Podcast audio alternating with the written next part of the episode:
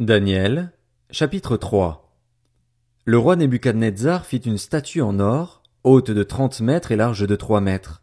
Il la dressa dans la vallée de Dura, dans la province de Babylone.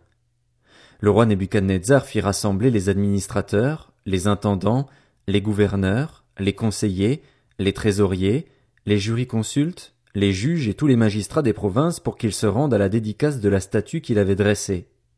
Alors les administrateurs, les intendants, les gouverneurs, les conseillers, les trésoriers, les jurisconsultes, les juges et tous les magistrats des provinces se rassemblèrent pour la dédicace de la statue que le roi Nebuchadnezzar avait dressée. Ils se tinrent debout devant la statue que Nebuchadnezzar avait dressée. Un héros cria à pleine voix, Voici ce qu'on vous ordonne, peuple, nation, hommes de toute langue. Au moment où vous entendrez le son de la trompette, de la flûte, de la guitare, de la petite et de la grande harpe, de la cornemuse et des instruments de musique de toutes sortes, vous vous prosternerez et vous adorerez la statue d'or que le roi Nebuchadnezzar a dressée. Si quelqu'un ne se prosterne pas et ne l'adore pas, il sera jeté à l'instant même au milieu d'une fournaise ardente. C'est pourquoi, au moment où tous les peuples entendirent le son de la trompette, de la flûte, de la guitare, de la petite et de la grande harpe et des instruments de musique de toutes sortes, les peuples, les nations et les hommes de toutes langues se prosternèrent et adorèrent la statue en or que le roi Nebuchadnezzar avait dressée. À ce moment-là, profitant de l'occasion, quelques Babyloniens se présentèrent pour accuser les Juifs. Ils prirent la parole et dirent au roi Nebuchadnezzar, Roi, puisses-tu vivre toujours? D'après l'ordre que tu as toi-même donné, tous ceux qui entendaient le son de la trompette, de la flûte, de la guitare, de la petite et de la grande harpe, de la cornemuse et des instruments de toutes sortes devaient se prosterner et adorer la statue en or. D'après le même ordre, si quelqu'un ne se prosternait pas pour adorer la statue, il devait être jeté au milieu d'une fournaise ardente. Or, il y a des Juifs à qui tu as confié l'administration de la province de Babylone, Shadrach, Meshach et Abednego. Ces hommes ne tiennent aucun compte de ton ordre, roi. Ils ne servent pas tes dieux et n'adorent pas la statue en or que tu as dressée. Alors Nebuchadnezzar, irrité et furieux, donna l'ordre de faire venir Shadrach, Meshach et Abednego. Ces hommes furent donc amenés devant le roi. Nebuchadnezzar prit la parole et leur dit, Est-il vrai, Shadrach, Meshach et Abednego, que vous ne servez pas mes dieux et que vous n'adorez pas la statue en or que j'ai dressée? Maintenant, tenez-vous prêts et, au moment où vous entendrez le son de la trompette, de la flûte, de la guitare, de la petite et de la grande harpe, de la cornemuse et des instruments de toutes sortes, vous vous prosternerez et vous adorerez la statue que j'ai faite. Si vous ne l'adorez pas, vous serez immédiatement jeté au milieu d'une fournaise ardente. Quel est le Dieu qui pourra alors vous délivrer de mon pouvoir? Shadrach, Meshach et Abednego répliquèrent au roi Nebuchadnezzar. Nous n'avons pas besoin de te répondre là-dessus. Notre Dieu, celui que nous servons, peut nous délivrer de la fournaise ardente, et il nous délivrera de ton pouvoir, roi. Et même s'il ne le faisait pas, sache, roi, que nous ne servirons pas tes dieux et que nous n'adorerons pas la statue en or que tu as dressée. Nebuchadnezzar fut alors rempli de colère. Il changea de visage vis-à-vis de Shadrach, Meshach et Abednego. Reprenant la parole, il ordonna de chauffer la fournaise sept fois plus que d'habitude. Puis il ordonna à quelques soldats particulièrement forts de son armée d'attacher Shadrach, Meshach et Abednego et de les jeter dans la fournaise ardente. Ces hommes furent alors attachés, habillés de leurs caleçons, de leurs tuniques, de leurs manteaux et de leurs autres vêtements, et ils furent jetés au milieu de la fournaise ardente. Comme l'ordre du roi était catégorique et que la fournaise était extraordinairement chauffée, la flamme tua les hommes qui y avaient jeté Shadrach, Meshach et Abednego.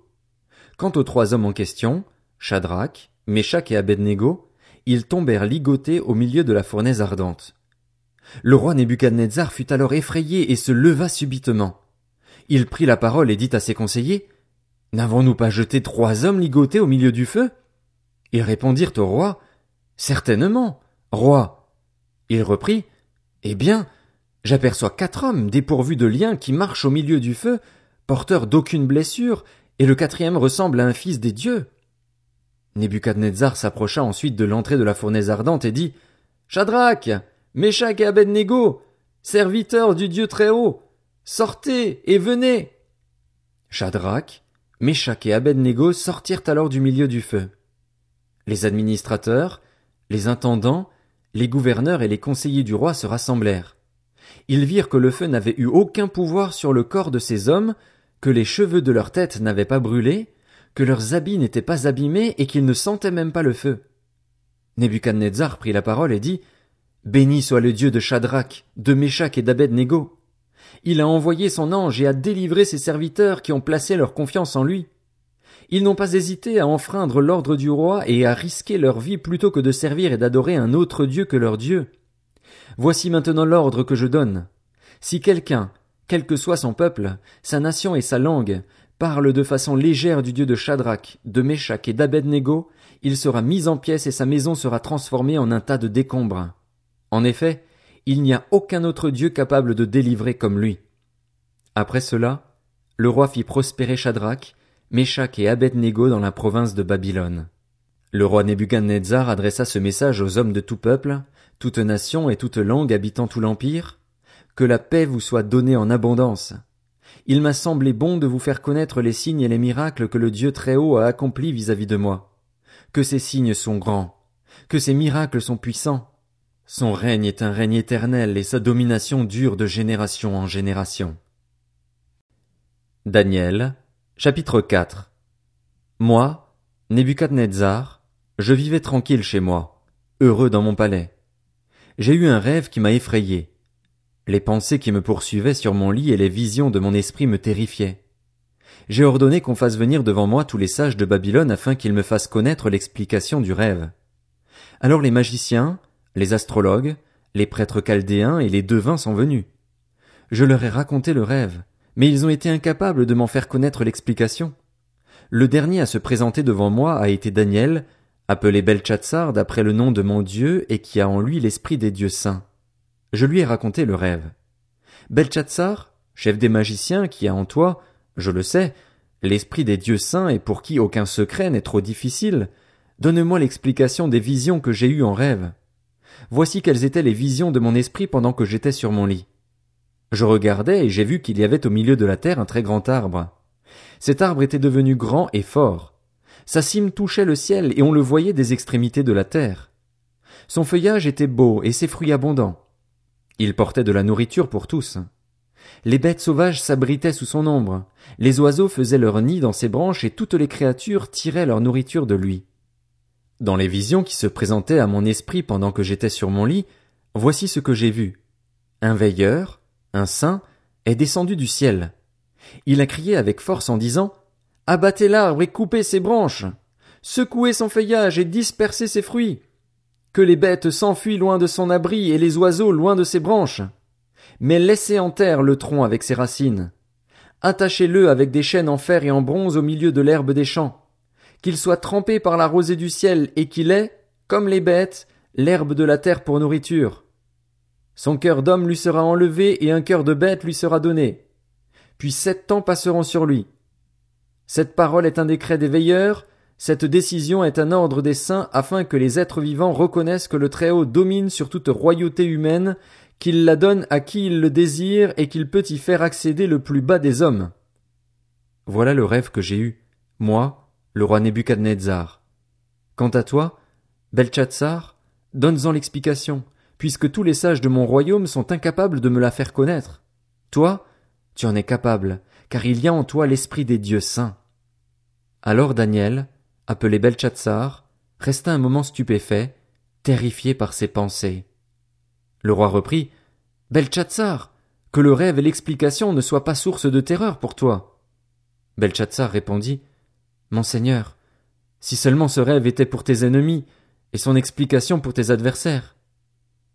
L'arbre que tu as vu, qui était devenu grand et fort, dont la cime touchait le ciel et qu'on voyait de toute la terre, cet arbre dont le feuillage était beau et les fruits abondants, qui portait de la nourriture pour tous, sous lequel habitaient les bêtes sauvages et dans les branches duquel les oiseaux résidaient, c'est toi, roi.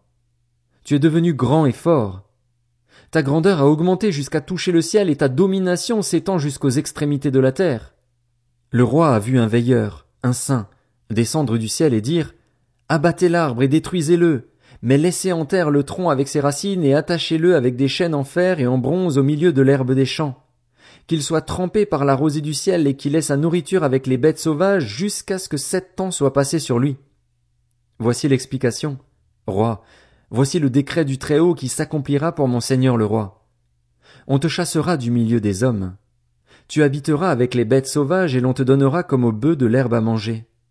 Tu seras trempé par la rosée du ciel et sept ans passeront sur toi, jusqu'à ce que tu reconnaisses que le Très-Haut domine sur toute royauté humaine et qu'il la donne à qui il le désire.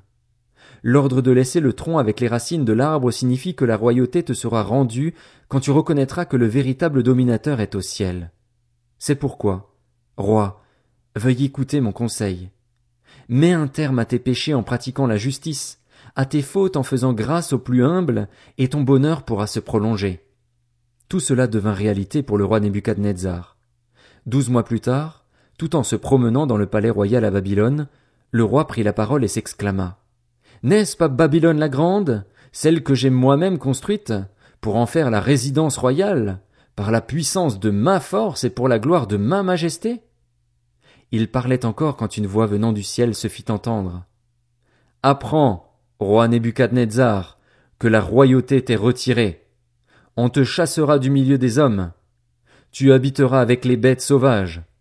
On te donnera comme au bœuf de l'herbe à manger, et sept temps passeront sur toi jusqu'à ce que tu reconnaisses que le Très-Haut domine sur toute royauté humaine et qu'il la donne à qui il le désire. Au moment même la parole fut accomplie pour Nebuchadnezzar. Il fut chassé du milieu des hommes, il mangea de l'herbe comme les bœufs, son corps fut trempé par la rosée du ciel, jusqu'à ce que ses cheveux poussent comme les plumes des aigles, et ses ongles comme les griffes des oiseaux. Au moment indiqué, moi, Nebuchadnezzar, j'ai levé les yeux vers le ciel et la raison m'est revenue. J'ai béni le Très-Haut, j'ai célébré la louange et la gloire de celui qui vit éternellement, dont la domination est éternelle et dont la royauté subsiste de génération en génération les habitants de la terre, tous autant qu'ils sont, n'ont pas plus de poids que le vide. Il agit comme il le désire avec les corps célestes et avec les habitants de la terre. Il n'y a personne qui puisse lui résister et qui lui dise Que fais-tu? À ce moment-là, la raison m'est revenue. La gloire de mon royaume, ma majesté et ma splendeur m'ont été rendues. Mes conseillers et mes hauts fonctionnaires m'ont réclamé. J'ai été rétabli dans mes fonctions royales et ma puissance n'a fait que grandir. Maintenant, moi, Nebuchadnezzar, je célèbre la louange, la grandeur et la gloire du roi du ciel. Tous ses actes sont vrais, ses voix sont justes et il peut abaisser ceux qui marchent dans l'orgueil. Daniel, chapitre 5 Le roi Belshazzar donna un grand festin à ses hauts fonctionnaires au nombre de mille, et il but du vin en leur présence. Sous l'effet du vin, Belshazzar ordonna que l'on apporte les coupes en or et en argent que son prédécesseur Nebuchadnezzar avait enlevées du temple de Jérusalem. C'était afin que le roi et ses hauts fonctionnaires, ainsi que ses femmes et ses concubines, s'en servent pour boire. On apporta alors les coupes en or qui avaient été enlevées du temple, de la maison de Dieu à Jérusalem, et le roi, ses hauts fonctionnaires, ses femmes et ses concubines les utilisèrent pour boire. Ils burent du vin et ils célébrèrent les dieux en or, en argent, en bronze, en fer, en bois et en pierre. À ce moment-là apparurent les doigts d'une main humaine et ils écrivirent, devant le chandelier, sur le plâtre du mur du palais royal. Le roi vit cette partie de main qui écrivait. Il changea alors de couleur, terrifié par ses pensées. Les jointures de ses hanches se relâchèrent et ses genoux se heurtèrent l'un contre l'autre.